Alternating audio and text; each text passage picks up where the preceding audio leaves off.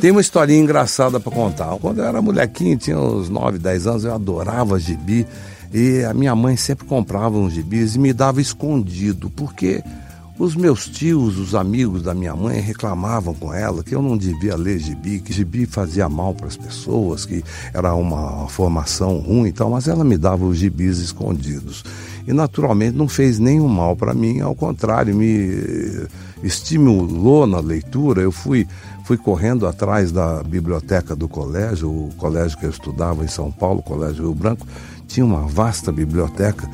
E quando eu cheguei lá, menininho, a bibliotecária ficou encantada com a minha com a minha presença lá visitando a biblioteca e perguntou o que eu gostaria de ler e eu perguntou o que eu lia e eu disse a ela dos gibis que eu lia e um dos gibis que eu, que eu tinha lido era sobre o Tarzan. Ela falou, eu tenho esse livro aqui para você. Bom, comecei a ler o Tarzan, eu li o Tarzan, eu li os livros do Rafael Sabatini, é, eu li o Walter Scott, eu li Van Oé, eu li Scaramouche, eu li um monte de livros do Júlio Verne, que ela ia me dando cada vez que eu voltava lá. Até que um dia eu pedi para ver os livros na biblioteca, eu, eu queria passar do balcão, né?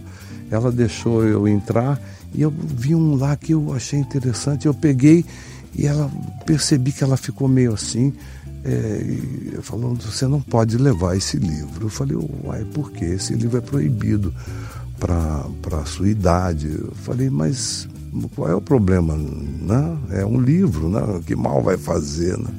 Ela olhou para um lado, olhou para o outro e falou assim, leva, vai.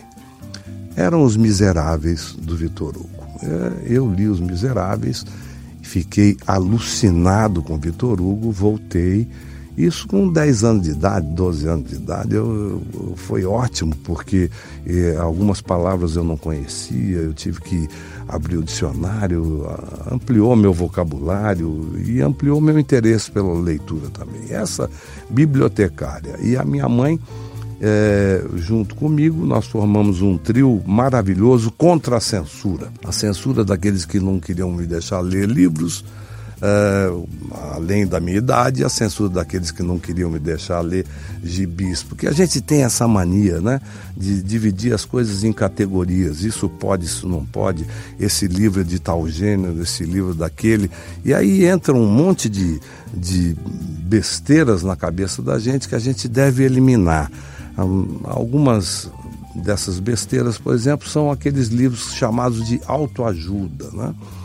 Que as pessoas uh, insistem em colocar nessa categoria, mas que nem sempre fazem parte dessa categoria. Algumas editoras colocam alguns livros na categoria da autoajuda para ver se vendem, né? Um livro mais difícil de ser lido autoajuda já é uma coisa engraçada, né? Porque se você está lendo um livro de autoajuda, já não é autoajuda, você está sendo ajudado pelo livro. Então, a própria categoria é uma bobagem, né? E você às vezes pega um livro desse para descobrir uma frase. Então, por exemplo, o estar pronto é tudo. É uma frase que você pode descobrir num livro de autoajuda. Ou então, tudo com moderação inclusive a moderação. Outra frase que você pode achar num livro de autoajuda.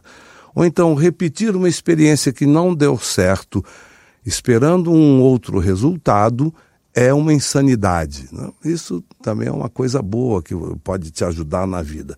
Essas três frases é, não são de pessoas bobas. Né?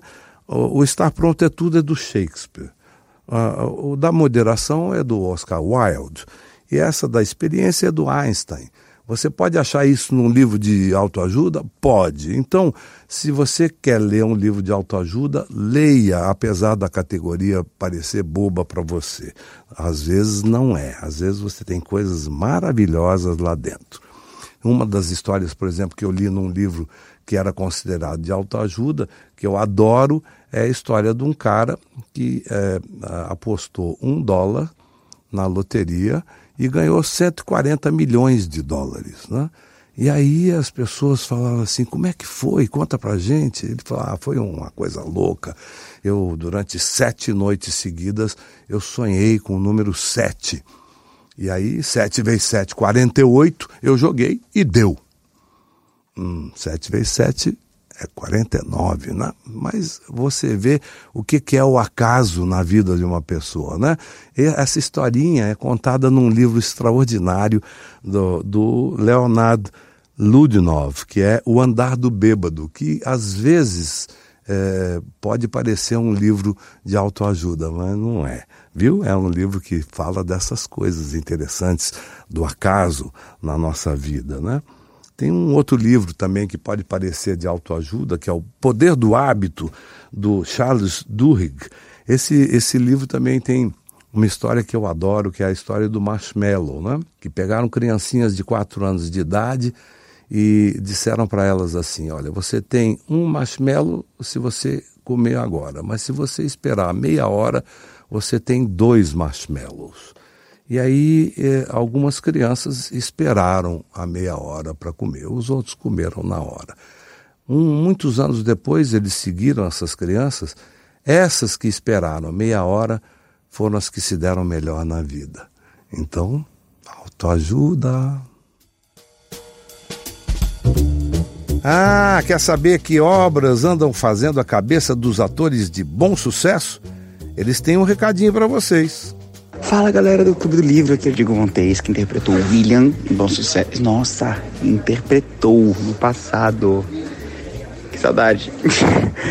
Eu queria indicar o livro O Estranho Caso do Cachorro Morto, que é o livro que eu mais amei e mais de rápido da minha vida inteira. Ele é do Mark Haddon. Ele conta a história de um garoto autista e um mistério que ele vai resolvendo, e tudo na perspectiva dele. Então, é, a forma de narração do livro é muito interessante, é muito única e inclusive gerou uma peça maravilhosa. Sonho da minha vida fazer essa peça.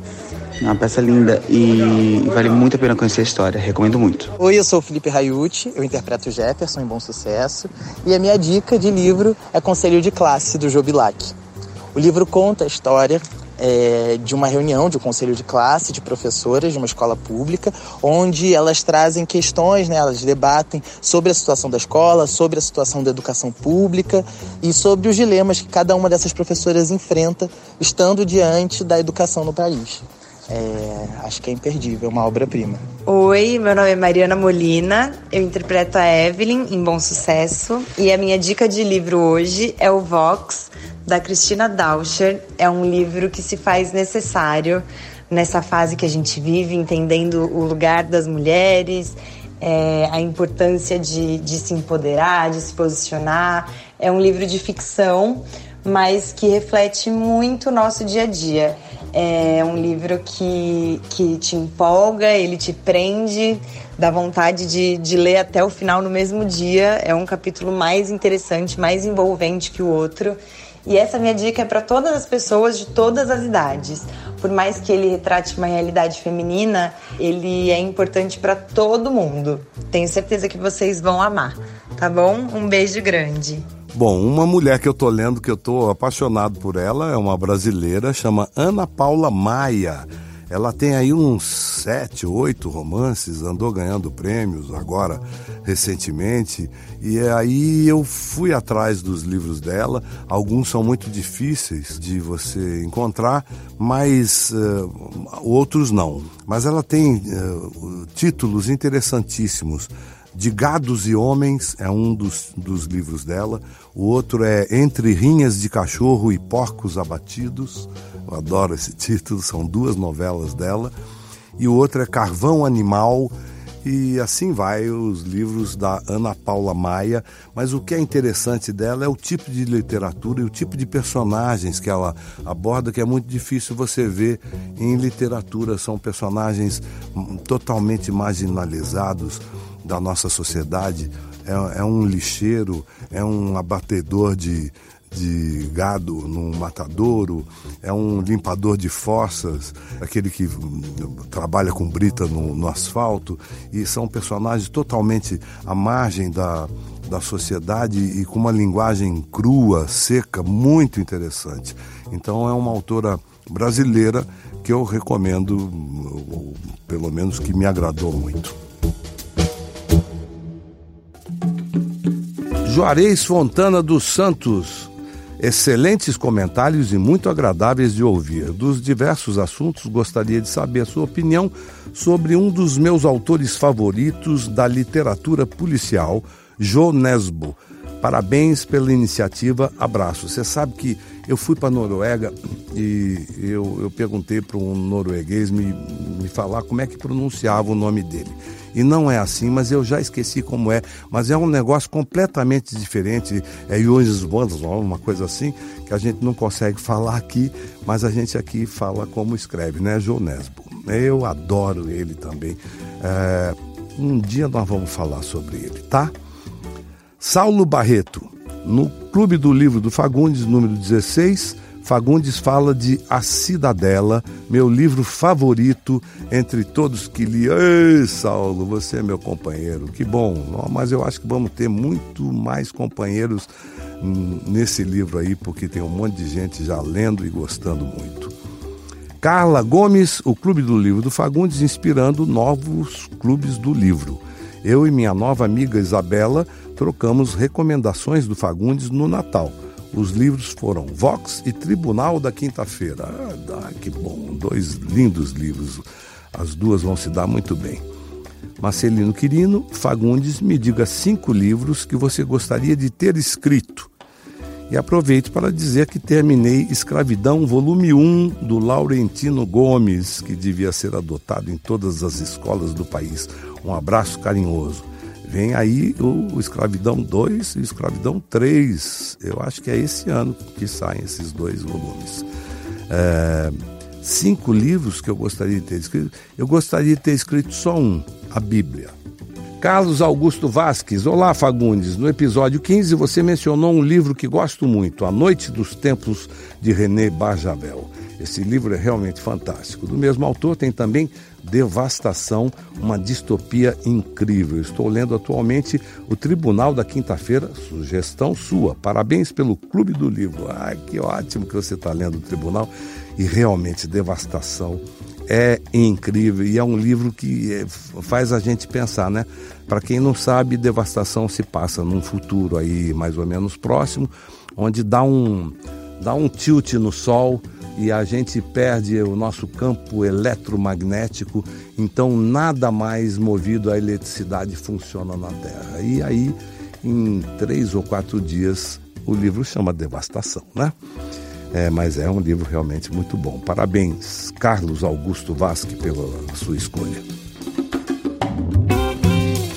E termina assim a primeira temporada do Clube do Livro do Fagundes. Ao longo de 21 episódios, mergulhamos em gêneros literários, exploramos novos autores e dividimos experiências sobre a nossa relação com os livros. Mas não fique triste. Em breve, eu estou de volta com mais histórias sobre os livros para dividir com vocês. O podcast tem roteiro de Letícia Souza Eduardo Wolff e edição de Nicolas Queiroz e Thiago Jacobs.